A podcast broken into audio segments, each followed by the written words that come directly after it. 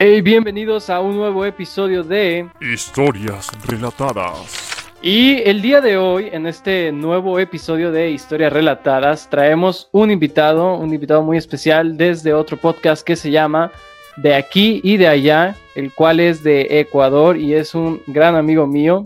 Con ustedes, Bruce. ¿Qué onda, compas? Pero no soy de Ecuador, vivo en Ecuador. Ajá, él es de aquí, de, de, de Nayarit, de México, pero por cuestiones de amor, ¿qué? Yo soy mexicano, no soy ecuatoriano, gracias a Dios. Exactamente, gracias a Dios. A ver si no nos escuchan de allá y dicen, ¿cómo que gracias a Dios, cabrón? Pero... No la Pero bueno, a ver, eh, si hay un poquito de lag, ahí disculpen. Esto es, este, pues, por el problema de Escape, nada que ver. Ajá, Es una llamada internacional. Exactamente, nada que ver con nosotros. Esto sería por parte de la aplicación.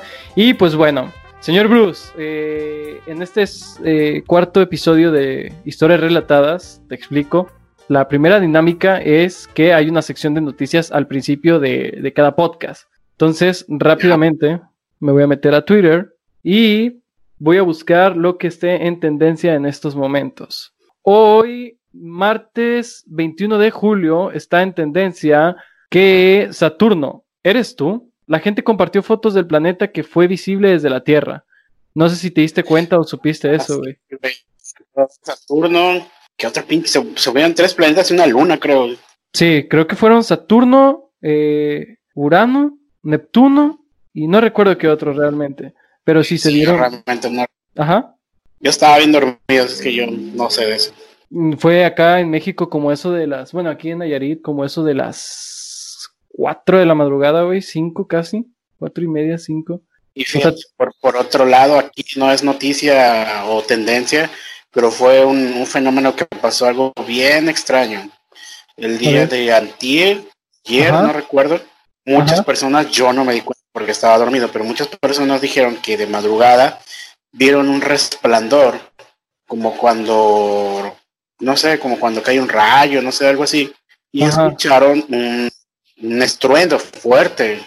O sea, estuvo tan fuerte el estruendo que se escuchó, o sea, de hecho lo que pasó, pasó en Perú. Para aquellos que no saben, yo vivo en frontera con Perú, pero de donde fue el impacto, por así decirlo, porque dicen que cayó algo al mar, y eso fue lo que hizo como que temblara, que se viera el estruendo. Está de donde yo vivo a esta ciudad como a una hora y media, dos horas más o menos.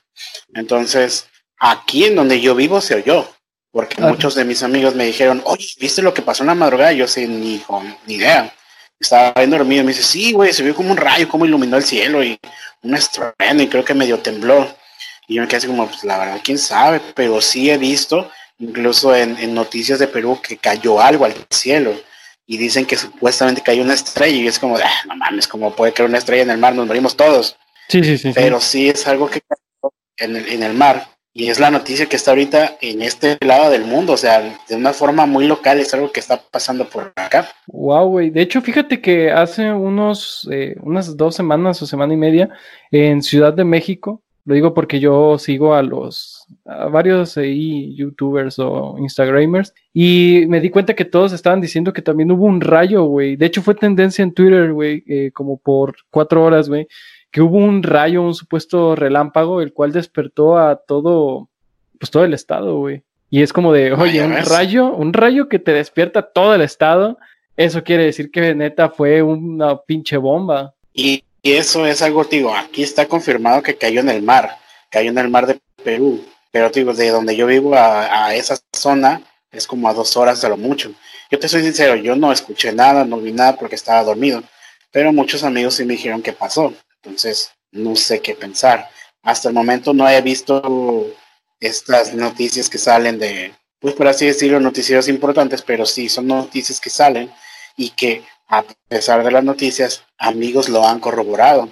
Wow, güey, pues sería bueno saber qué, qué habrá sido realmente eso, porque, oye, un estruendo así de grande que se escucha hasta Perú, o sea, realmente quiere decir que sí fue algo enorme. Claro. Y la otra está en que pues este, este asteroide, por así decirlo, que está pasando por el norte del país, este, ¿cómo se llama? Este New Wise, creo que se llama, el asteroide, que va, pasando por el norte del mundo y en alguna temporada del año del año siguiente lo vamos a ver acá en el sur, que es un asteroide como de 5 kilómetros de, diámetro. Ah, cabrón, sí está, sí está grande. Y eso es noticia mundial, güey, o sea, eso todo el mundo lo sabe. Verga, güey, o sea, sí es un gran asteroide esa madre. Y fíjate. O sea, es un asteroide que solo va a pasar, entonces no va a ser algo que tenga que pasar, pero sí se va a poder ver en la noche. Como el Halley, güey, se podría decir. Exacto. Arre, arre. Y fíjate esta noticia, güey, guáchate. Comienza en Brasil prueba de vacuna china contra el COVID-19. Las primeras dosis de la vacuna denominada CoronaVac, desarrollada por el laboratorio chino Sinovac, empezaron a ser aplicadas a un grupo de profesionales de la salud del Hospital de las Clínicas de Sao Paulo, el mayor complejo hospitalario público en América Latina. Estos 900 profesionales de la salud son voluntarios que serán parte de los ensayos de la fase 3 de esta vacuna. ¿Qué opinas? Sí he oído de, ese, de esa noticia, incluso creo que hay más países, hay cinco países más que están haciendo este protocolo de la tercera fase. Creo que en, en Brasil hay 5.000 voluntarios que están postulándose para, para experimentar la vacuna. Y entre ellos creo que también estaba Portugal o, y la India, no sé, un país por ahí. Y esto para avanzar a fase 3, porque creo que en China ya todo el mundo lo aprobó y todo el mundo está bien. Y ahora quieren aplicarlo en otros lugares del, del mundo para corroborar que no exista esta alergia o algún efecto secundario. Eso sí lo había, lo había escuchado. Sí, algo que cause como que un efecto contradictorio a lo que se debe. Pero sí, yo también había ah. escuchado esto, de que la vacuna... Incluso hay otra vacuna... Y que se te caiga India su madre, imagínate, bro. A ver. Y bueno, eh, con esta última noticia, del día de hoy cerramos la etapa y el segmento de noticias relatadas. Y continuamos, señor, señor amigo mío, con el tema de hoy. El tema de hoy se llama Vivir o Morir. Frase inspirada en una plática que tuvimos eh, hace unos días sobre... semana, güey, ya. Hace una semana porque no sé si lo sepan, pero bueno, no, no lo saben. Pero eh, ponernos de acuerdo, Bruce y yo, ha sido muy complicado. Muy complicado. Esta, vida de rockstar no, no, no, no, no se puede acoplar a la vida de los demás. Así es, esa, esta vida de, de padre, güey, que no, que no nos deja. La otra vez vi. Créeme, no sé cómo. Ajá. Despierto hasta ahora, ¿eh? De hecho, la, la otra vez estaba viendo tus fotos y todo eso, de que decías que, que tener una niña no es complicado, porque ahí comparaban como que los niños son los verdaderos vagos, güey. Y tú decías, no, o sea, yo tengo una hija y la verdad que es que es, un, es una traviesa, o sea, se la pasa haciendo un montón de desmadre. Es un remolino, mi hija, oye, te lo juro que yo estoy, yo solamente espero que se duerma para poder descansar. Y ni aún así descanso, güey. Tengo que terminar de ordenar todo lo que hace mi hija porque si yo dejo así desordenado, imagínate, empieza a desordenar y desordenar y tiene un cuarto que supuestamente es donde ella debe dormir, pero no quiere dormir con él porque duerme con, la mamá. Tiene un cuarto lleno de juguetes y cuando está aburrida, todos los juguetes los tira, todos. Son muchos juguetes. Entonces imagínate, ¿quién los recoge? Pues yo. Claro, porque ahí es el, el jefe, el patrón, ¿no? El que anda pues cuidando a su, a su princesa. No, pues en este, en este caso es más por, por este tema del, COVID, que al menos aquí en esta parte del mundo sí está bien controlado todo esto de salir a la calle y todo esto. Y desgraciadamente yo fui una de las partes, pues, por así decirlo, eh, ¿cómo se dice esa palabra? Afectado. Ajá. Porque el negocio no es un negocio esencial, por así decirlo. Y obligadamente pues tengo que cerrar. Entonces yo tengo cerrado desde hace ya cuatro meses. Entonces, desafortunadamente, el trabajo de mi esposa sí es un trabajo esencial y a ella no la dejaron descansar. Entonces, ahora se voltearon los papeles. Ahora yo soy la mamá y mi esposa es el papá. Pero es, es más por ese lado.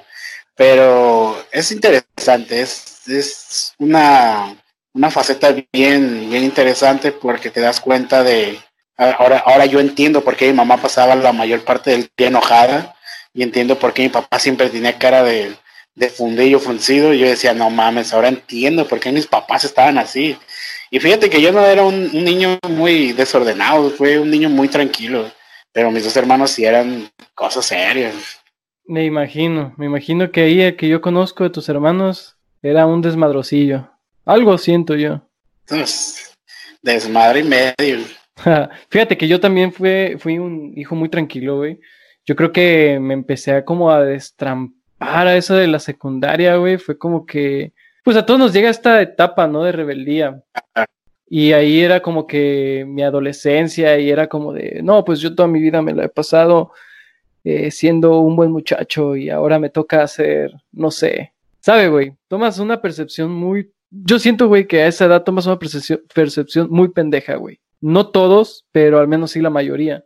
Yo me atrevería a culpar gran parte a las hormonas, porque no sabes ni cómo estás reaccionando.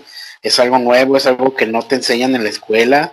A lo mucho en la escuela te enseñan que a cierta edad ya puedes embarazar a alguien, pero no te dicen, ah, mira, en esto te va a pasar esto, pues no, solamente te dicen, esto es y ya, vívelo como puedas vivirlo. Así es, güey. Sí, sí, sí, es como que te lanzan al mundo. Fíjate, güey, yo tengo una eh, un tip, un tic con esto de que en las escuelas no te enseñen, güey, algo tan esencial como lo que son las emociones, güey. Para mí eso es algo que se te debe enseñar sí o sí, güey, porque es algo con lo que convives toda tu vida, güey. Ah, una pregunta, ¿tú a qué tipo de escuela fuiste? ¿Una escuela pública o escuela de paga? Eh, bueno, en la primaria fui a una escuela que no, no era, no sé muy bien cómo estaba, güey, eh, pero sí se daba un tipo de cuota, güey. En la secundaria fui a una escuela pública y en la prepa fui a una escuela privada. Ya la universidad la terminé pues en la eh, Universidad Autónoma de Nayarit. Porque hasta donde yo tengo entendido en las escuelas privadas sí existe esta como asesoría, tienen un psicólogo por ahí que te puede orientar. Pero en las escuelas públicas no, en las escuelas públicas es hazle como quieras, solamente compórtate y si no te comportas hay un castigo. Y uno aprende a vivir con eso. Que en la, la o sea, a ser sincero, a mí me da igual eso de que, ay, es que el niño eso, es que el niño el otro, o sea, uno sí, sí sabe lo que está haciendo. Por ejemplo, yo de niño yo sabía que estaba bien y que estaba mal, o sea, el instinto te lo dice, ya que lo quieras hacer otra cosa, pero tú sabes de niño qué está bien y qué está mal. Pero el problema, o sea, eh, una cosa es saber que estás haciendo algo mal y otra cosa es que realmente digas, verga, estoy haciendo algo mal y lo dejes de hacer. Bueno, eso de dejarlo hacer, eso depende de cada quien, porque por ejemplo, yo, o sea, yo en, mi niñez sí era una persona que sí sabía que pegarle a una niña estaba mal. O sea, yo sí sabía también que contestarle a los mayores estaba mal. Y yo por eso no lo hacía, porque yo dentro de mi interior, yo me sentía mal porque sabía que lo que estaba haciendo estaba mal. Independientemente de lo que me dijeran mis papás de que estaba bien o que estaba mal, el instinto se presenta y te dice, oye, cuidado, oye, eso no está bien, oye, ten más atención. Y ahí es donde yo te digo que uno como niño sí sabe. Pero siempre está esta justificación de que, ay, es que es un niño. Y yo viví eso muy tiempo en la escuela, de que había personas que me querían molestar. Y de alguna, de alguna forma u otra yo siempre me di a respetar. En algún momento me llegué a pelear y, esa fue mi forma de respeto. Pero la mayor parte del tiempo me, me pude dar a dar respetar hablando. Yo decía, oye, ¿sabes qué? Pues la neta es que estás bien tonto, pero eso está mal o algo así. Ya llegar a extremos de pelear o algo así, sí me llegué a pelear, pero, pero siempre he tenido esa forma de, hacer que me respeten. Sí, que, hay gente Que, te la quiere hacer de pedo o algo así. Y ahí es donde toca pelear, güey. O sea, porque hay gente que le hablas una y otra vez, güey, y le dices, oye, tranquilo, oye, esto no me está gustando, oye, te estás pasando, y siguen haciéndolo, güey. Y ahí es cuando también, güey, tú te tienes que poner duro, güey, y decirle, oye, hijo de tu puta madre, si no te calmas, te voy a, hacer, te voy a sentar de un vergazo. Bueno, sí siento yo. Sí, sí pasa, la verdad, sí pasa. Tampoco me gustaría que mi hijo, güey, lo tuvieran de, de su pinche puerquito, no sé cómo se dice. Eh, no me gustaría que mi hijo no se defendiera o no supiera defenderse. En lo personal, yo por ejemplo que tengo hijas, bueno, tengo una hija de hecho, eh, yo sí pienso meterla a clases de artes marciales mixtas por este hecho de que hay niños que tienen una crianza horrenda con el aspecto de que las niñas son débiles o este tipo de machismo, por así decirlo, pero más allá de, de, lo que le llega a pasar en la escuela es lo que le pueda llegar a pasar en la calle. y desafortunadamente no es un lugar seguro para las mujeres. Entonces yo quiero al menos que mi hija tenga esa arma para poder defenderse de cualquier güey que le quiera hacer algo. Sí, o sea, es que es cierto, güey. Queramos o no, güey, eh, vivimos actualmente en un mundo que honestamente está horrible, güey. Horrible para las mujeres.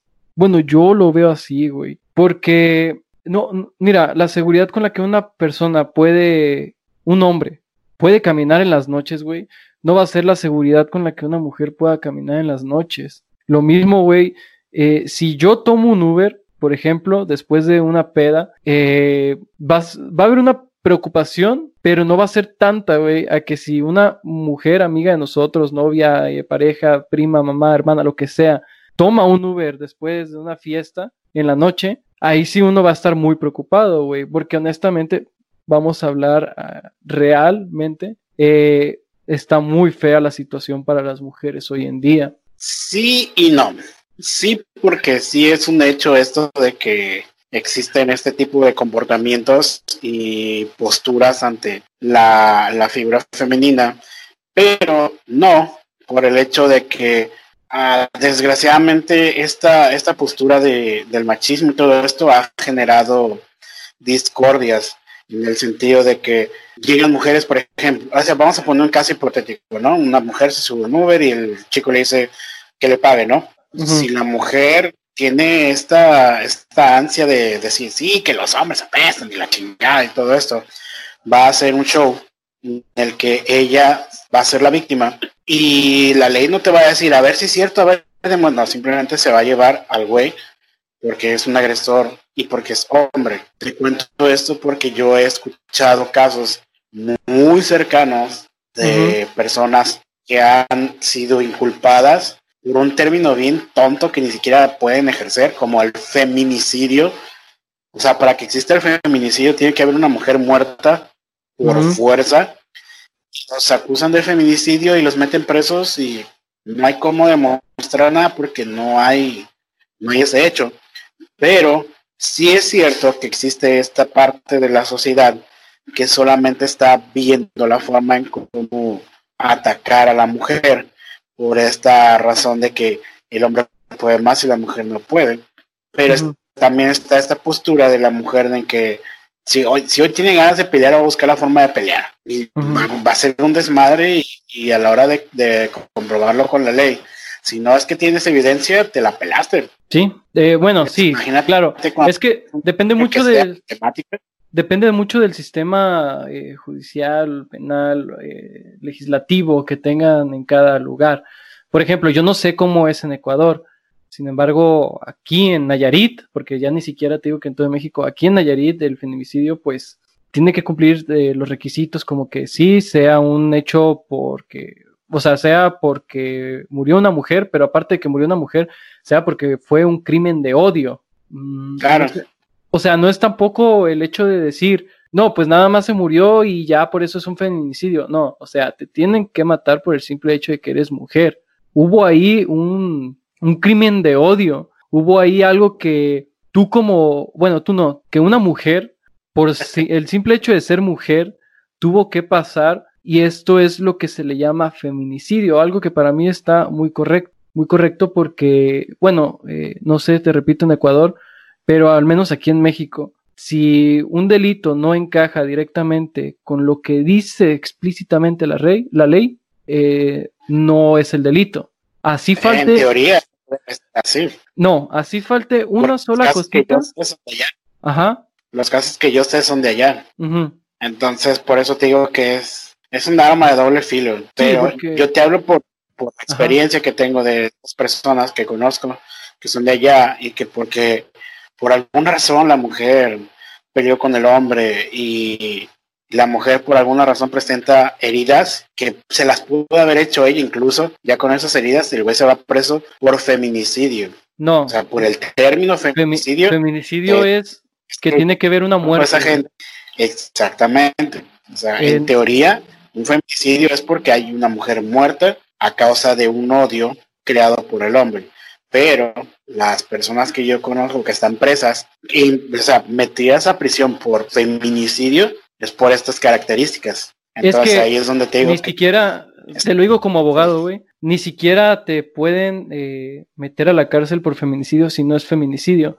Yo creo que más bien eh, ellos o no tuvieron un buen abogado, güey, o simplemente no entendieron lo que les dijo su abogado, güey. Porque eso no es feminicidio y no tendrían por qué estar en la cárcel y tampoco en México no te meten a la cárcel nada más porque sí, o sea, pareciera que... siguen pero sí hay un sistema que sí funciona, eh, no como nos gustaría a todos, pero tampoco puede ser un sistema tan, tan, tan gandalla, tan corrompido. O sea, es un sistema que funciona. Eso es, lo que justamente debería de ser.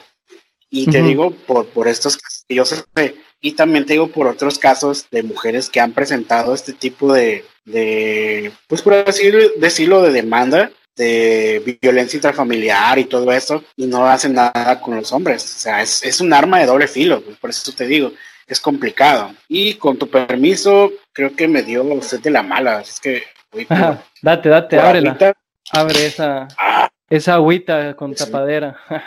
se supone que está haciendo frío, pero yo tengo un calorón. Güey, yo también tengo un calorón y se supone que está lloviendo. Pero, obviamente, no voy a comparar el clima de Ecuador con el de acá. Allá están en el mero casi mero infierno, güey, con su calor. No, pues te digo que ahorita estamos en temporada de frío, estamos a 22 grados. Y eso es tener frío, ¿lo puedes creer?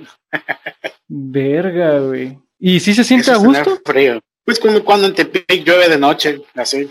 Ah, pues entonces está a gusto. Frío no, pero a gusto sí. No sé, en diciembre o más bien en... Está muriendo de... Verga, güey. ¿Y en invierno hasta cuánto llegan? Uy, este año yo creo que va a estar insoportable, güey. El año pasado la máxima fue de 39, de 40 grados. A la verga, güey. A la madre, güey. ¿Qué onda con ese? ¿Qué onda con Ecuador, güey? Sí, güey. Oye, güey. Y te cuento que hay zonas donde hace frío. No mames. Pero no, no como aquí en México, que sí tenemos casi todos los climas, güey. No, solamente dos climas, frío y calor, nada más. Ingue su madre. Oye, güey, y ya sin desviarnos tanto del tema porque nos estamos desviando. Vivir o morir, güey. Vamos a abrir esta parte con una pregunta. ¿Qué te parece? Dale, dale. Si a ti te hubieran dicho o dado la decisión de vivir, ¿lo hubieras hecho? Si te hubieran dado a decidir el hecho de venir al mundo, ¿hubieras venido de todas formas? Mm, bueno, esta pregunta tiene que tener un punto de partida hablando del hecho de que tú estás decidiendo que si me hubieran dado la oportunidad de venir, es una fuerza superior a, lo que es una persona, ¿no? Lo puedes llamar Dios, lo puedes llamar fuerza astral, lo puedes llamar deidad, no sé cómo quieres llamarlo, pero desde ese punto estás, estás indicando que es una fuerza superior a, a la del ser humano, ¿no? Partiendo desde ahí. Sí, sí, sí. O sea, en el dado caso, güey, nada más. Subjetivo, no objetivo. O sea, tomando la pregunta literalmente, Ajá. yo digo sí. Si hubieras decidido venir a vivir. Claro, porque es una experiencia. Es una experiencia que no voy a tener en ningún otro lado. Que no sabemos qué hay en otro lado, pero cierto. O sea, es, la, la vida es una experiencia total. O sea, tomando en cuenta de que me estás preguntando que hay una, un Dios, por así decirlo que me está dando a elegir vivir o no vivir, entonces es un punto de partida de una deidad o un dios, pero es una fuerza mayor. Entonces, si una fuerza mayor me da la oportunidad de vivir o llevar otro tipo de vida, otro tipo de existencia, yo digo que sí. Va, va, va, me gusta. Y ahora va, vamos a poner este ejemplo. Decidiste vivir, güey. Ya naces. Y ahora estás en una etapa de cinco años de vida, güey. A esta etapa, güey, en esta edad, ¿tú sigues con la misma idea de que quieres seguir viviendo? Mm, es que literalmente no te preguntas si quieres seguir viviendo o no. Simplemente vives porque hay un sistema motriz que te está diciendo respira para que no te mueras. Entonces, no es una decisión como tal de un niño de cinco años saber si quieres seguir o no vivir a menos que presente problemas mentales como la depresión o la esquizofrenia. Pero por lo general los niños no se preguntan si quiere seguir viviendo. Un niño a esa edad solamente está impulsado para poder seguir aprendiendo lo más que pueda porque a esa edad todo el mundo es una esponja, es una esponja que está absorbiendo toda la información que viene de todos lados. Y como cualquier niño, cuando se equivoca, dice, ah, mira, no es así. No es una equivocación de un adulto que existe un arrepentimiento cuando hay una equivocación. Entonces, partiendo de ese punto de que si yo tuviera cinco años y me preguntara si quiero seguir viviendo, obviamente voy a decir que sí, porque estoy aprendiendo lo más que puedo y eso me va a llevar a seguir aprendiendo y por ende no voy a querer cortar ese aprendizaje. Claro, porque como, o sea, tú lo acabas de decir también, tú cuando estás niño, güey, y te pasan ciertas cosas, tú no piensas en ya me quiero morir. Todo lo contrario, güey, si te metieron un miedo, o puede que no, eh, tú vas a querer nada más, este, pues que esto acabe. O sea, tú cuando estás chiquito, tú cuando eres un niño, lo único que piensas es, ya quiero que esto acabe, yo quiero estar bien. No piensas, yo me quiero morir. Aunque también depende mucho de la situación económica en la que estés, la posición socioeconómica en la que esté el país, o sea, influye muchas cosas. Porque, por ejemplo, pondrías a tres niños, en este caso, un niño que lo tiene todo, un niño que tiene lo necesario y un niño que no tiene nada. ¿Quién de ellos crees que decidiría morir? Yo creo que depende, ¿no? Yo digo que ni uno. Cierto, cierto, puede que ninguno. Sí, sí, sí, estoy totalmente de acuerdo. Ninguno. Pero a ver, tú dime por qué. Sí está que este niño que no tiene nada sufre más que el que lo tiene todo o el que tiene lo necesario. Por ende, sí va a existir este conflicto en el que dice, porque mi vida es así, pero no va a desear morir. Sí, cierto. Cierto, un niño no se va a cuestionar, este, quiero morir. A lo mucho, a lo mucho puede que diga, este, ¿por qué el otro sí y yo no? que son como que las primeras cosas con las que empiezas a Sí, sí, sí.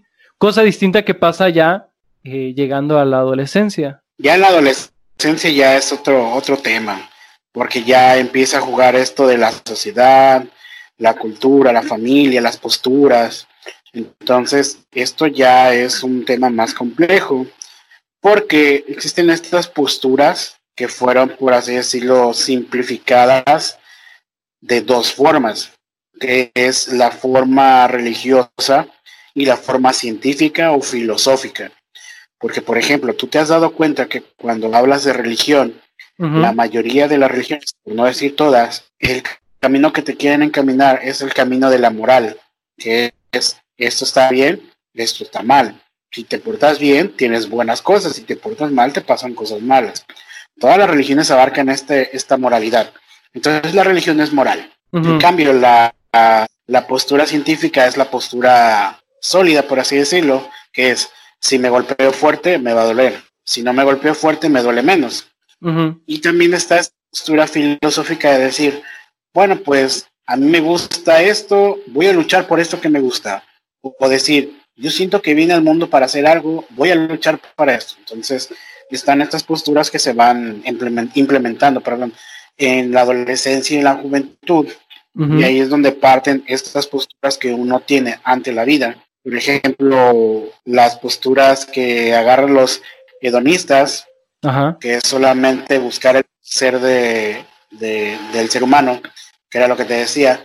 A mí me gusta estar tranquilo, a mí me gusta estar feliz, me gusta esto, y buscas ese placer y evitas a toda costa evitar el, este, tener dolor. Entonces, esta postura hedonista es más una postura, pues por así decirlo, fácil, porque es simplemente estar feliz y, que el mundo se pudra, que haga lo que quiera hacer. Pero en cambio están los cínicos, están los estoicos y los, estos, ¿cómo se llaman? Los... Ay, se me olvidó el nombre. Eh, no sé, una madre, sí, no me acuerdo. Estos son un poquito más, más, pues por así decirlo, más complejos porque estos manes solamente están buscando el bienestar de su entorno, o por así decirlo, de, su estado natural. Y siempre están rechazando este, este ajetreo social. O sea, ellos están bien en su pedo. O sea, se podría resumir que son como los ermitaños que están cuidando de su zona. Y el diablo del mundo, o sea, que se parta y que haga lo que quiera hacer y todo eso. Y por ende evitan tener posesiones como una casa, un auto, algo así. Ellos viven, ellos siempre viven con, con su ropita de un solo color o algo así. Este tipo de posturas que, eviten esta fatiga emocional y mental, porque pues para ellos eso no es una vida saludable o una vida normal. Es también, también están los taoístas, taoístas, perdón, así era Taoísta, sí. Es- ajá, estos manes, hasta donde yo entiendo, lo que quieren es, lo que quieren hacer es dejar una gen, ay, ¿cómo se dice esta palabra? Dejar una, una descendencia sana y que se adapte a, a este, a estos cambios que están pasando en el mundo. Y, y eso es lo que buscan ellos, simplemente buscar una persona que le dé un buen gen a su gen y hagan una descendencia saludable, próspera y adaptable. Entonces, esto es como que, como que las posturas como, como más fáciles de, de entender y que de cierto modo uno practica, pero que no, no entiende el origen, ¿no?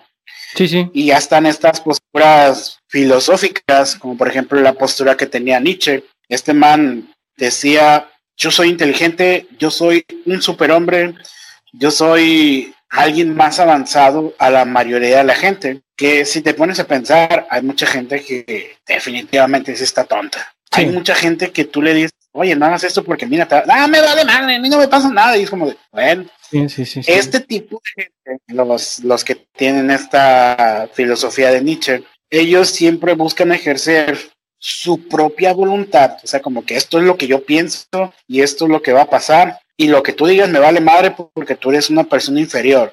Entonces, mucho tiempo esta postura se estuvo pues fomentando entre las religiones como una postura satánica, porque a comparación de la religión que viene de Dios, de Cristo y todo esto, que era todo lo opuesto de la humildad y, y ser buena persona y ayudar a los demás. Acá era lo contrario, y sabes que yo puedo más que tú y si tú no puedes, ábrete. Si no quieres ser esa parte que, que va a impulsar, tú vas a ser el mazo con el que yo voy a impulsar esta sociedad. Esta, esta postura de que trae Nietzsche también la tiene mucha gente. No significa que está mal, simplemente es una postura que se adapta a la necesidad de una persona. Sí. Están los más fáciles y más, para mí los más, este, ¿cómo se dice? Los más aburridos de, de las personas, porque yo conozco a ese tipo de gente, que son los nihilistas. Estos, estos solamente dicen, El mundo no le importa, como no le importa, ajá. no me interesa, el mundo no me va a beneficiar en nada, yo simplemente hago mi vida y, y dale. Entonces incluso los nihilistas no creen en el infierno, o sea, creen en es- que esta sensación de que uno va a pagar todo lo que hace en vida y en muerte, pues ya en muerte ya se acabó todo y no, no hay nada más. Sí, sí, Son sí. posturas que tiene gente pero que no, no saben el origen. Las hacen porque les funcionan y ya. Sí, como estas personas que pues muchas veces quieren vivir como de su arte, güey, se podría decir, que no está mal. Eh, quieren vivir una vida tranquila, sin tanto pues lujo, o más bien minimalista, que no necesiten más de lo que realmente es necesario. No, no sé si te ha tocado conocer ese tipo de gente. Pues yo podría decir que soy minimalista, no me gusta a mí esto de, de tener en cantidad. De hecho, a mí para mí el dinero no, no significa nada. Significa porque tengo que intercambiarlo por comida, pero así que digas que yo aspiro a tener mucho dinero en mi vida, pues no, realmente no, porque pues no me lo voy a llevar cuando muera. Y lo único que voy a dejar, porque ya he pasado por esa, por esa parte de, de la vida, de que cua- cua- supongamos, yo, yo tengo mil hijos y tengo mil millones de dólares. Cuando yo muera, en vez de que esos hijos se repartan por cantidades iguales, se van a pelear por quién va a tener la mayor cantidad de dinero. Entonces, mm, es como que, nada, no me, no me da placer tener dinero, me da placer lo que consigo con el dinero. Sí, Pero claro. por ende no, no buscar tener Sí, más sea- y más y más y más. Realmente el dinero, a mí lo que me preocupa muchas veces es más que nada por el hecho de qué pasa si se me enferma algún familiar que quiero, qué pasa si tengo algún accidente, o sea, cosas así. No te voy a decir que no me gustaría tener este, que mi carro, que, cosas así, que una casa, pero realmente yo me he fijado, güey, o yo he visto que eh, dependiendo de la sociedad que vivas, estas mm, formas de vivir sin lujos te tachan mucho. Bueno, la sociedad te tacha, te tacha mucho. Si, no, si vives, por ejemplo, en una sociedad que es muy capitalista como, no sé, eh, Estados Unidos o incluso aquí en México, y te dicen, oye, tú tienes que vivir de tu arte, o yo quiero vivir realmente de, de, mis dibujos, de mi música y de esto, no me importa nada más que, que pues eso, pues realmente no está mal, pero ahí viene la sociedad, esta sociedad que está enseñada o que le enseñaron que no, que realmente debes de ir por más todo el tiempo. De hecho, casi todas las películas o cosas eh, de Hollywood te tratan de decir, oye, tú tienes que ir por más, ve por más, más, más. O sea, ¿por qué eres tan mediocre? Y aquí es donde viene este hecho de que no, realmente no te hace un mediocre querer vivir tranquilo y no querer algo más de lo que ya es necesario. No, no sé si me estoy dando a entender. Sí, es, es, como esta, esta postura que te venden todo el tiempo por, por televisión de que tienes que ser feliz y tienes que ser feliz y tú estás ahí, dale y dale para ser feliz y al final no lo eres y te deprimes y todo está mal y luego juzgas a Dios y la vida y esto. Y terminas haciendo cosas que no te gustan por buscar esa felicidad y en vez de buscar felicidad te buscas muchas angustias como esta postura también de que tienes que, tienes que ser el número uno, tienes que ser el número uno esto tienes que ser el número uno en el otro, pero si tú te pones a pensar, y yo te lo digo por mí, toda mi vida es una persona que nunca pudo ser un sobresaliente en la escuela. Por ejemplo, nunca saqué un 10 en la escuela, nunca fui el, mejor en algún lado, nunca, nunca tuve mejor talento que el otro, siempre yo me identifiqué como un número 3, un número 4, un número 5. Entonces, tú vas la vida diciendo, soy el uno, soy el uno, soy el uno, y cuando no eres uno, te dicen, ¿por qué no eres uno? Pues es que yo soy un cuatro, o sea, si tú eres un uno, rómpete la madre y así. Yo soy un cuatro, yo estoy aquí a gusto, yo estoy feliz aquí. Y no es que signifique que, esté, que sea mediocre, pero existe esta parte en la que tú debes conocer quién eres. Sí, qué es lo que quieres realmente. O sea, no es lo mismo que tú estés en una postura de que, ay, el que me quiera, que, que me va a querer como soy. Ah, que tú ya te hayas conocido y digas, mira, yo sé por qué hago esto, sé por qué recurro a este tipo de pensamiento. O sea, eso es muy diferente. Entonces, una vez que tú conoces tu, tu verdadero potencial, simplemente es, es, desahogarlo. No te voy a mentir, yo soy una persona que, que le cuesta mucho trabajo aprender algo nuevo. No por eso significa que no voy a aprender. Me cuesta más trabajo que los demás, y eso en algún punto de mi vida me, me, frustró bastante porque, por ejemplo, tenía un amigo que tocaba la guitarra conmigo y teníamos el mismo tiempo tocando y practicábamos incluso las mismas horas. Eh, y él avanzó brutal, o sea, él era un crack en la guitarra y yo no avancé tanto. Entonces, ¿qué tuve que hacer yo? Bueno, dije, yo no aprendo tan rápido, lo único que tengo que hacer es estudiar más. Esta postura de que tú sabes que eres bueno en algo y no eres bueno en otra cosa, no significa que no pueda ser un uno eh, para, en, en otras ramas. Porque, por ejemplo, una cosa que a mí se me da mucho o que se me facilita mucho es escuchar a la gente por medio de cómo hablan, descubrir quién miente y quién no. Es, para mí es facilísimo, pero para mí es hiper difícil desamarrar una, una bolsa de, de bandado que tiene dos nudos. Es imposible para mí, no puedo hacer eso me desespero y termino rompiendo la bolsa. Entonces, estas, estas cosas que nos hacen a cada uno es, uno, lo, es lo que uno debe conocer de, de, cada persona. Pero como estamos en esta sociedad en la que te dicen, tú tienes que ser el mejor, tienes que ser el mejor y tienes que esforzarte y todo esto, sí, o sea, esfuérzate todo lo que tú quieras y está bien y todo, pero eh, debe, debe existir este límite que tú debes conocer para que no te pase esto de que te frustras y culpas a todo el mundo de que no te va bien. O sea, no te va bien porque estás aplicando tu conocimiento en el lado en el que no debe estar. Entonces, esta, ¿cómo se llama? Esta reflexión debe conseguir esa base de puro esfuerzo, no simplemente hacer caso a lo que te dice la demás gente. Sí, de hecho, eh, fíjate, eh, si una persona en su adolescencia reflexiona ya a este punto de lo que estamos hablando, eso quiere decir que eh, de niño, de niño en su niñez realmente fue una persona que se eh, trató de, investigarse a sí mismo, o sea, sus papás o la persona que sea su tutor, eh, trató de hacer que él hiciera introspección para llegar a una adolescencia donde realmente no, no, no pase por este tipo de cosas. Porque yo no sé, pero a mí se me hace que en la adolescencia es cuando llegan estas frustraciones del por qué eh, si yo soy bueno en algo, llega otro cabrón y me demuestra que hay gente que es mejor que yo, así yo me haya matado, así yo sienta que hubiera tenido el talento natural, ¿por qué eh, me frustro al sentir que nada más porque existe alguien que yo siento que es mejor que yo, eso me hace, entre comillas, inferior. Y es aquí en la adolescencia cuando empiezas a tener estos pedos de inferioridad, de depresión, de que no sientes que eres suficiente para algo. Inclusive, esta es la edad donde llega tu primer eh, rezago de la vida. O sea, yo creo que en la adolescencia es el primera, la primera vez que experimentas este sentido de me quiero matar. No sé qué opinas. Mm, no, yo no pasé por eso de, de que me quieren matar y todo eso, porque de cierto modo yo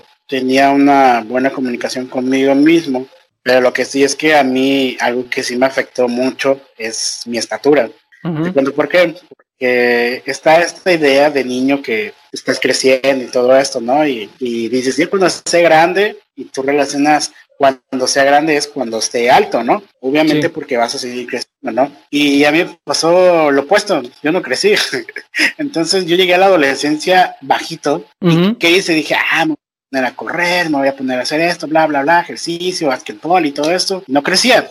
Entonces yo, como me fue pasando el tiempo, yo decía, no hay pedo, tengo hasta los 21 para crecer hasta donde quiero crecer y todo.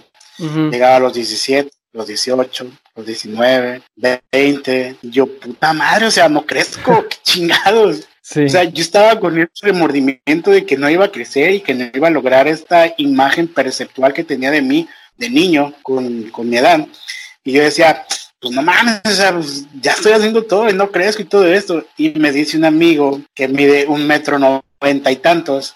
Dice, no, güey, no te preocupes, dejé de crecer como los 24. Decía, chingón, tengo tres años más para seguir creciendo y todo. Pues nunca crecí, güey, me quedé o sea, yo en vez de preocuparme por, por la genética que yo cargo, me empecé a preocupar por las cosas que obviamente no iba a tener. Y es esta, esta conexión que te venden también de que, por ejemplo, la diferencia entre, ¿cómo se llama? Entre, no, o sea, la diferencia entre tener, eh, ah, se me fue la pinche palabra. 15 años a 24. Ya acordé. Ajá. No, no, es de postura, o sea, esta, esta postura que te venden de, de pasión y talento. O sea, ¿cuál es la diferencia entre la pasión y el talento? Un ejemplo sería, por ejemplo, a mí me encanta cantar, pero Tienes el talento. Físicamente, mi cuerpo no tiene capacidad para cantar. Pero me mama cantar, o sea, me encanta, o sea, disfruto, pero es que no puedes cantar, o sea, no te sale la voz. Pero a mí me encanta, sí, pero tu voz da de aquí para acá, o sea, no hay, no hay nada más que hacer. Entonces, hay que diferenciar también que mente está esta pasión, por ejemplo, a mí me encantaba andar en patineta, y, me di en la madre y ya nunca más volví a entrar a una patineta porque me di duro. Entonces, obviamente no iba a poder andar en patineta, en patineta por la complexión física que yo tengo y porque no tengo equilibrio. Ahora, yo pude haber esposado más para seguir patinando, pero yo sabía que no iba a lograr mucho. Entonces, está esta introspección en la que tú dices, bueno, yo no puedo hacer esto, entonces, ¿para qué chingados me peleo? Si no lo puedo hacer, mejor me enfoco en lo que yo sí puedo hacer. Entonces, la mayoría del tiempo te venden esta imagen de que no, tú tienes que hacer esto y si no eres esto, no eres nada. Pero no te enseñan a decir, no, es que tú eres único, tú eres esto a diferencia de los demás. Busca qué te hace lo que es diferente a los demás. Claro, y es que realmente la vida, eh, pues tratan de imponerte, desde que naces tratan de imponerte algo, güey. ¿Por qué? Porque mira, te imponen un nombre. Claro que te lo puedes cambiar más adelante y todo este rollo, pero te imponen de primera su nombre. Te imponen el valor social que vas a tener si es que creciste en una familia eh, con X circunstancias. Te imponen cualquier cosa. Y esto es lo que pasa, que un ser humano realmente no llega a cierta edad siendo él mismo. Por lo general, un ser humano llega a una edad pongámosle 16, 17, 18, la edad que quieras, que ya tenga un razonamiento realmente propio, autocrítico, donde al final de cuentas eh, todo lo que es es una pequeña fracción de todo lo que le han enseñado y ha vivido. Al final la vida sí te impone y te impone demasiadas cosas, te impone percepciones, te impone eh, quién debes de ser, te impone reglamentos que no están escritos, te impone juicios y al final de cuentas, eh, cuando una persona se empieza a cuestionar, cuando se empieza a cuestionar por qué voy a la iglesia todos los domingos, cuando se empieza a cuestionar por qué yo siento que debo de pensar de esta forma cuando realmente no me siento cómodo, es cuando yo siento que las personas empezamos como a crecer, empezamos a dar esa, ese paso, güey, en la vida. Pero realmente eh, a cada quien le va a llegar en su momento, porque no es algo que nos enseñen, simplemente no es algo que nos enseñen, es algo que aprendemos, así de fácil. Mira, en la comunicación a eso se le llama, o sea, el sentido en la rama de la comunicación no es algo que se crea, sino es algo que se construye. Se construye a través de la sociedad porque se arma bajo las experiencias que nos rodean de personas como la familia, los amigos, y esta, esta parte que digo de, de la cultura, lo que oímos de alguien más.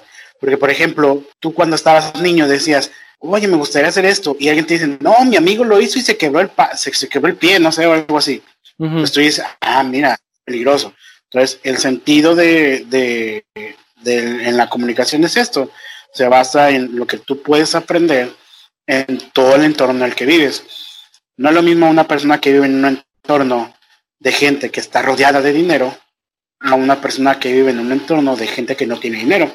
Te la pongo así. Juntas a dos niños, digo porque yo lo veo muy seguido por, lo que tengo de juguetes. Hay un niño que pasa ahí pidiendo dinero y, viene a, mi negocio de juguetes y dice, oye, me regalaste ese juguete. Y yo le digo, a ver, ¿tú qué me vas a regalar? bromeando, ¿no?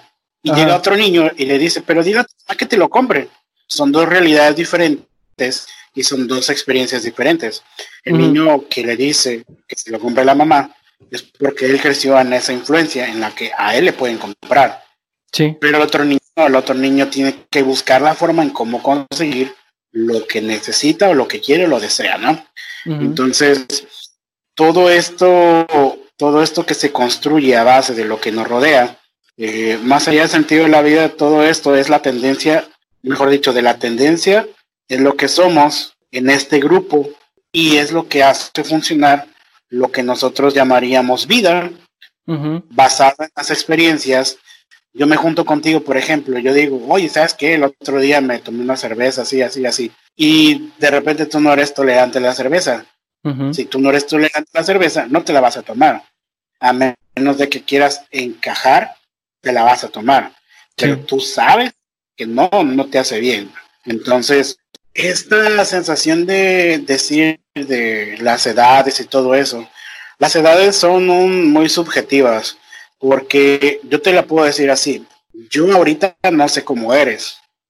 Yo puedo, yo puedo expresar cómo eres de la forma en la que yo te conocí hace tiempo. Y me refiero a hace tiempo, hace que siete, ocho años. Y estoy seguro que no eres el mismo que hace siete, ocho años, así como yo no soy el mismo que fui hace una semana, porque todos los días se aprende. Entonces, más puede tener esta, este sentido de desarrollado de, de ser quien soy y todo esto. No somos los mismos nunca. Siempre estamos adaptándonos a lo que nos está pasando. Y eso es lo que hace que uno nunca aprenda todo lo que uno es. Sí. Porque siempre está esta chispita de podré hacerlo, no podré hacerlo, me saldrá, no me saldrá. Y cuando te sale dices, ah, mira, así me salía.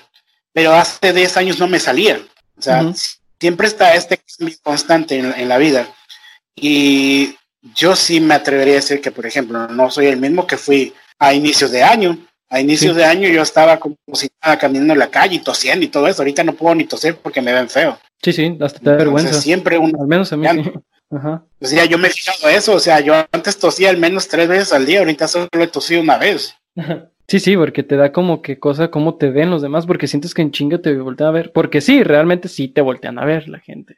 Entonces, no podemos decir que, que esta construcción de, de nuestra percepción es la misma que la que teníamos hace un año. Sí, de hecho, me gustó ahorita algo que tocaste, tocaste el tema de, de la chela, güey. Eh, se me vino también a la mente este hecho de que, obvio, yo, yo tomé cerveza, güey, por primera vez, porque veía que todos tomaban cerveza y era, bueno, todos toman cerveza, pues yo voy a encajar y tomar cerveza. Güey, detesté la cerveza, el sabor no me gustó. No, es más, dije, no, no me va a gustar la cerveza nunca, porque en esos momentos donde yo tomé cerveza, no se me hizo buena, de hecho se me hizo espantosa, güey, horrible. Lo volví a hacer a... Sí, sí, lo volví a hacer años después, güey. Volví a probar una cerveza porque dije, pues, a ver, una cerveza, pero ¿cuál fue el pedo? La diferencia, mejor dicho, que yo ya no lo hice por los demás, yo no lo hice por encajar. Yo realmente me tomé una cerveza porque dije, quiero probar una cerveza. ¿Y qué fue lo que pasó? Me gustó, güey. Me gustó. Ahora, esto no quiere decir que en la vida eh, algo que no te gustó puede que te guste después, o sí, depende, pero sí quiere decir que eh, muchas veces cuando haces las cosas por otras personas, eh, terminas haciendo cosas que realmente no te gustan y las terminas haciendo nada más porque sientes que a la sociedad le caes mejor si lo haces. Pues no yendo tan lejos, güey, simplemente en la familia. En mi familia, y te lo digo así, en mi familia nadie escucha reggaetón. Si tú llegas a mi casa escuchando reggaetón, es muy fácil que te digan, vete a la chingada. Entonces, no es lo mismo que, que digas, ah, mira, por ejemplo, a mí me gusta, no sé, me gusta fumar. Y a, mi familia no le gusta fumar, no les gusta el olor o algo así. Pero la primera vez que yo probé un cigarro sabía culerísimo, o sea, incluso me vomité, o sea, estaba horrible. Pero después me di cuenta que habían otro, por así decirlo, sabores y encontré el que me gustó. Entonces, la sensación que me daba ese cigarro, pues me gustó. Entonces, esta construcción que tenemos de lo que nos gusta y no nos gusta siempre va a cambiar. Y te lo digo por, por lo que yo he estado viviendo acá. Hay muchas cosas que no me gustaban que ahora me gustan. En México no me gustaba la cebolla, ahora aquí me gusta la cebolla. Entonces, imagínate que eso pasa con nuestros pensamientos. Yo en lo personal he, aprendido a tolerar muchas cosas que en su momento no las toleraba ni a mentadas de madre. Y eso es parte del cambio, eso es parte de, la evolución de, la sociedad. Ahora, si lo vamos a, poner en escala más grande, así de simple. En los noventas tú podías, bueno, no podías realmente, ¿no? Pero no estaba tan mal visto eso de, de que la mujer se quedara en su casa y el hombre salía a trabajar. Sí había mujeres que salían a trabajar y todo esto, pero no estaba tan mal visto. En el 2000 empezó esta, esta como levantamiento, por así decirlo, de que la mujer necesitaba trabajar y ya no era tan mal visto que vieras a más mujeres trabajando. Ahorita es imposible que veas a una mujer trabajando y digas, ay, es que esta mujer no debe estar trabajando. Es imposible. Cambia la percepción. Y esto siempre está cambiando en la sociedad en muchas maneras. Por ejemplo, esto que acaba de pasar con con el, este, ¿cómo se llama? Black Lives Matter. Entonces, esto cambió desde hace tiempo y si hubiéramos hecho esto hace 50 años, otra historia hubiera sido. Entonces, cada cierto tiempo la sociedad está cambiando su forma de pensar y siempre va a existir esta adaptación de las nuevas normas. Por ejemplo, esto de que quieren hacer que todo sea electrónico, que todo se se maneje solo y así. Si tú lo hubieras pensado esto en los 90 o en el 2000, hubieras dicho, no, ni madre, yo no me subo. Pero eso va a ser la nueva normalidad. O sea, incluso la nueva normalidad va a ser que no necesitas traer dinero en tu bolsillo, porque tú lo vas a poder pagar con tu teléfono. Sí, Entonces, son estas normalidades que se empiezan a adaptar, pero para esto necesitas que tú entiendas el cambio en el que estás llevando la trayectoria de tu vida entonces, si tú no aceptas el cambio, el, problema eres tú, porque el único que va a sufrir eres tú. Sí. Entonces, por, de acuerdo. todo el tiempo el, cerebro y el ser humano está cambiando. Y por eso yo no podría decir que en este momento soy la persona más consciente del mundo. Tengo mis defectos y tal vez, no sé, hace 10 años era más consciente que ahorita, o tal vez hace 10 años era más intolerante que ahorita, no sé, o sea, esto cambia todo el tiempo y a cada rato, porque es de acuerdo a la necesidad que estás, estás viviendo y, tienes que adaptarte, nada más. Sí, Sí, sí, sí, totalmente de acuerdo. O sea, la sociedad siempre va a estar cambiando porque el ser humano cambia, porque todo es cíclico al final de cuentas. Eh, todo tiene su, su, tiempo, todo tiene su periodo y muchas cosas se van a volver a repetir. Claro, con tecnología a veces, otras eh, puede que no, pero siempre hay algo que es cíclico. Todo en la vida es cíclico. Por ejemplo, en, en la tecnología, este teléfono que acaban de sacar de Motorola, creo, que esto se doblan. O sea, están volviendo esos oh, teléfonos que estaban hace 10, 20 años. Sí, sí, y que está muy bonito, por cierto. Ahí hay unos videos en internet que me chequé otra vez y fue como de arre. Me gusta, me gusta la idea. Pero sí, o sea, el, mundo siempre va a estar dando eh, estas vueltas que tú vas a decir, oye, ¿qué onda? De hecho, hoy en día eh, tratan de ponerle un nombre a esto de lo que se usaba en los 50, 60, 70 y le están diciendo tono retro, tono vintage. Incluso hay gente que se hace llamar hipster, que pues realmente es repetir este ciclo. Mm, eso no lo entendí, a ver otra vez. Sí, o sea, la, gente que está queriendo adaptar modas de antes y por quererlas adaptar tratan de ponerle un nombre, una etiqueta a esto porque sí, o sea, yo uso ropa o me visto igual que gente de los ochentas o gente de los cincuentas o sesentas, pero hoy en día, y eso ya me haría hipster, eso ya me haría alguien con retro, alguien vintage, porque estoy... Eh, ¿Alguien retro, sí. sí, porque estoy usando la moda que ya existió en algún tiempo, pero ahora en la modernidad, y pues ahora por eso le tengo que poner un nombre que defina quién soy, qué soy o por qué me he visto así. Claro, estas, estas, estas son simplemente máscaras. Esto se llama el ego, que es la, percepción que tiene de ti, la sociedad, la familia, la cultura. Y de cierto modo un ser humano sí necesita esta máscara, porque no puede ser todo el tiempo lo que uno es. Sí, y entonces, para evitar este tipo de confrontamientos, porque sí los hay, tiene que ponerse esta máscara y decir, bueno, esto soy yo por el momento, pero si tú mostraras lo que eres realmente, o sea, la persona que está detrás de la máscara es una persona todavía mucho más profunda y lo puede demostrar simplemente en el sentido de que, así, un ejemplo, tú vas por la calle caminando y ves que todo el mundo está caminando y de repente tú te detienes porque ves que en el país está creciendo una planta eso es algo increíble si lo ves desde el punto en el que se está resistiendo al cambio y está creciendo una planta donde no debería crecer. La mayoría de gente solamente la pisaría porque no está pensando en eso. Entonces, esta percepción que es el ego y esta máscara que debemos ponernos como tal, es saludable siempre y cuando tú sepas que es una máscara, siempre y cuando sepas que eso no eres tú, que están estas famosas personas que todo el tiempo están con el teléfono y tomándose fotos y, ay, sí, es que me preocupan los likes o, ay, sígueme en tal persona. Eso, no es, eso no eres tú. imagínate si fueras tú, estarías muy, muy, pero muy cansado todo el tiempo. ¿Por qué? Porque no estás teniendo lo que quieres. Es solamente una máscara. Sí, sí, yo estoy totalmente de acuerdo. O sea, es una forma que tú tienes de darle al mundo eh, muy básica realmente de ti, porque si tú eres en serio lo que hablas en las redes sociales, entonces eh, muchas personas te van a tachar hasta de hueco.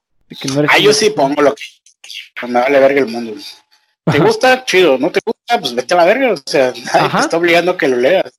A huevo, a huevo. Lo mismo pienso. Y también, eh, ahorita que dijiste de las máscaras, me recuerda también el hecho de que, pues muchas personas se quejan de que una persona da una cara en un lugar y pone otra en otro.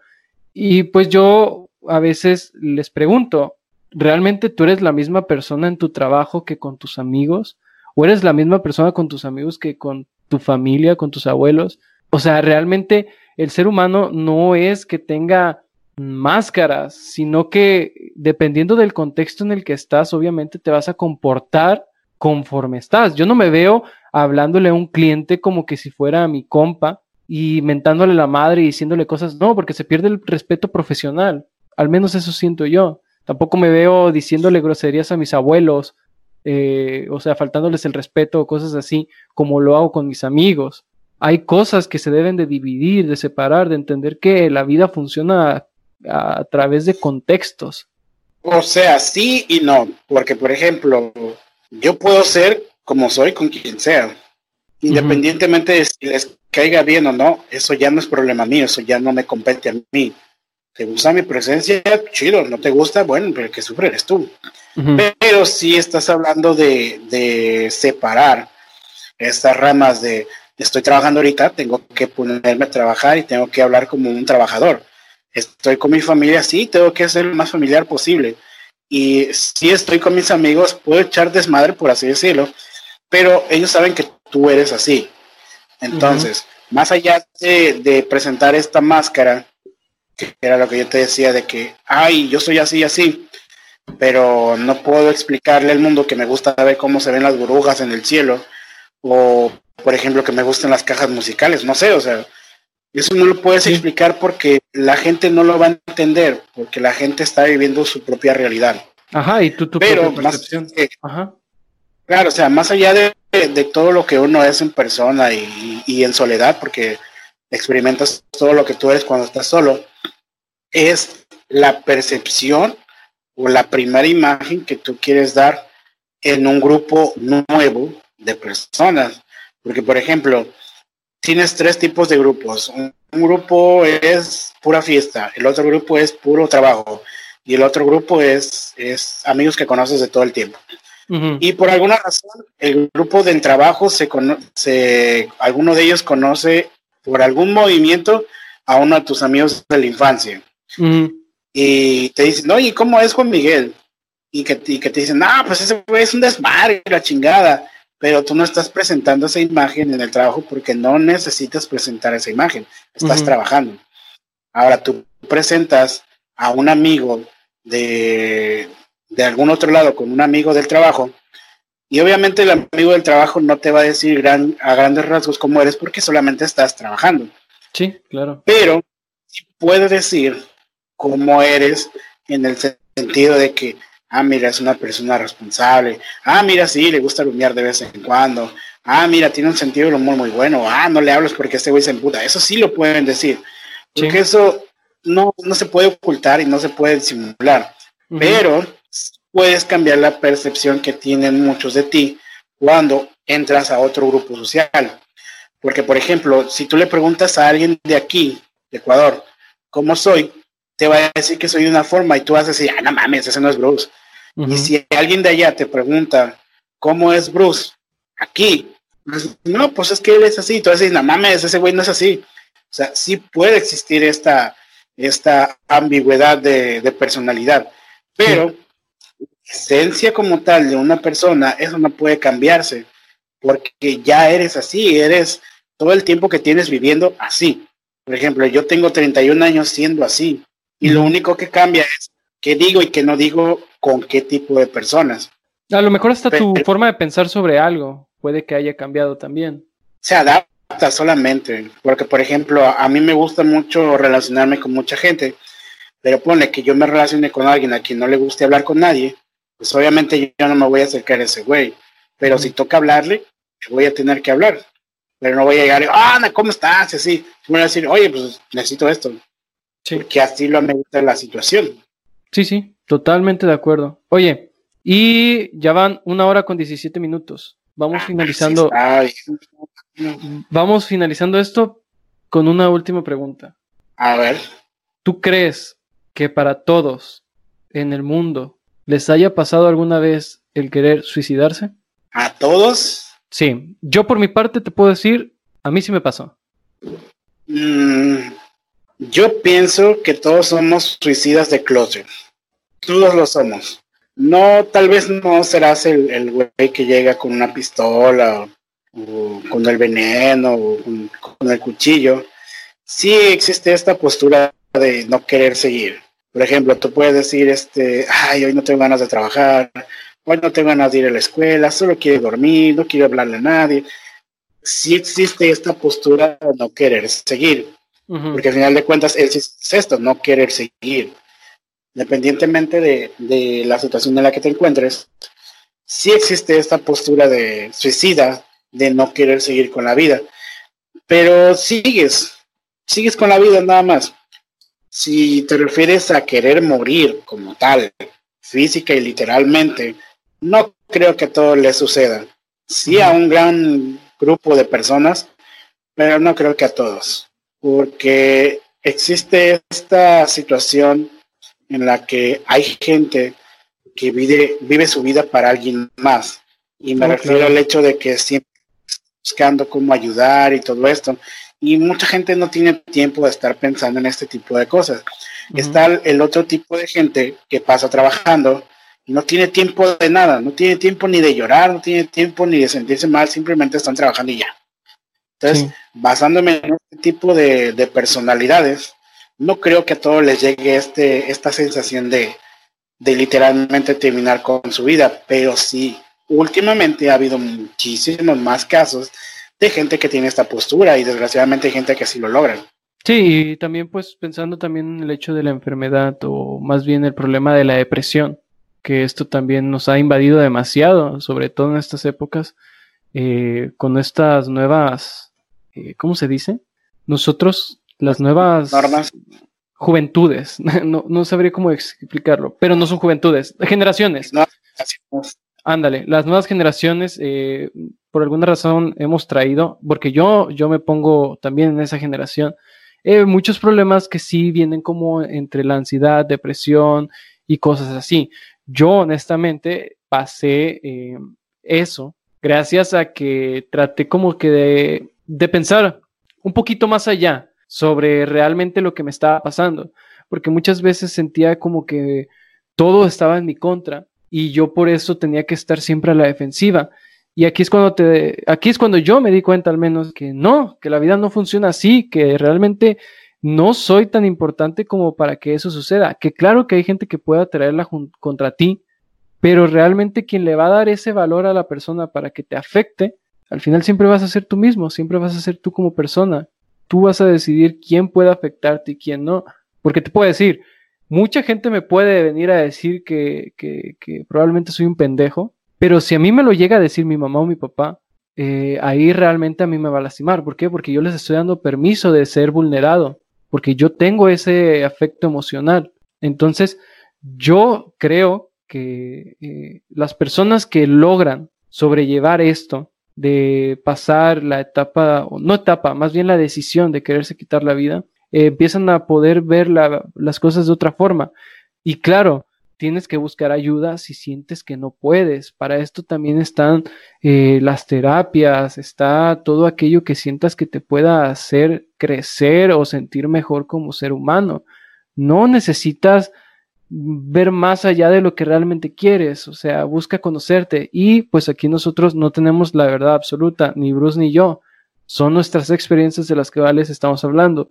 Si tú te sientes con la necesidad de querer acabar con tu vida, al final de cuentas mejor busca ayuda, busca ayuda realmente, porque eh, puedes llegar a pasar esto y ver la vida de una forma totalmente distinta o al menos algo que te haga sentir que puedes estar bien. No sé qué opinas tú, Bruce. Mira, yo te hablo por mi experiencia porque yo sí he intentado hacer eso al menos unas tres veces. Y más allá de, del sentimiento de despersonalización, que es sentir que no estás viviendo una vida, sino que eres un espectador, es comprender, y es muy difícil en ese momento, que es, comprender que, que la vida sigue, la vida tiene que ser, y la vida es lo que tú quieres que sea. Si, en ese momento tú sientes que la vida es una mierda, la vida va a ser una mierda.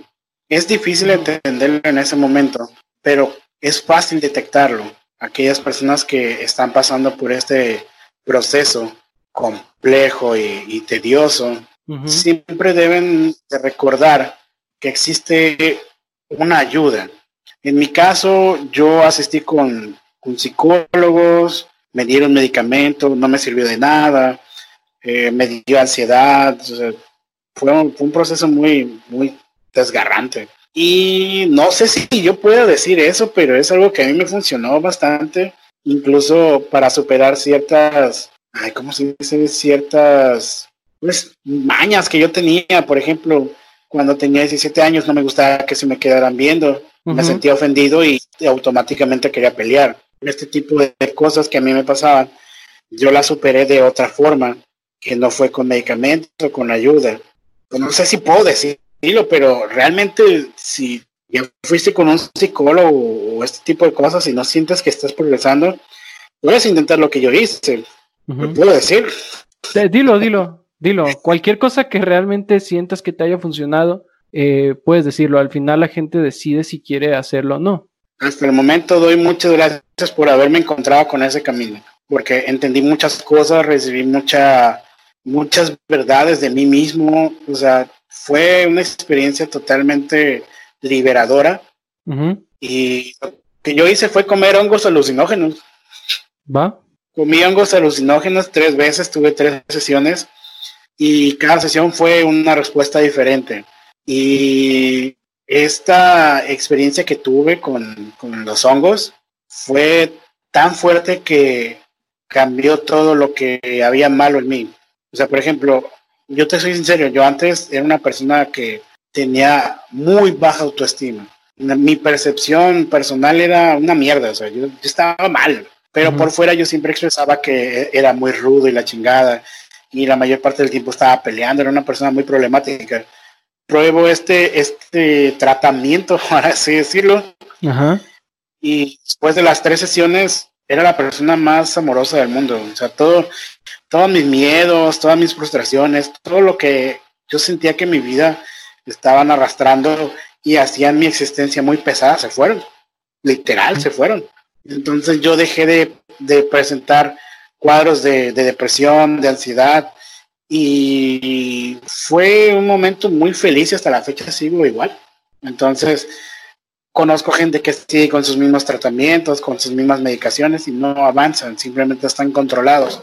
Así es que si de algo les sirve a todas las personas que vivan en Tepic, son los hongos que salen de la caca de la vaca.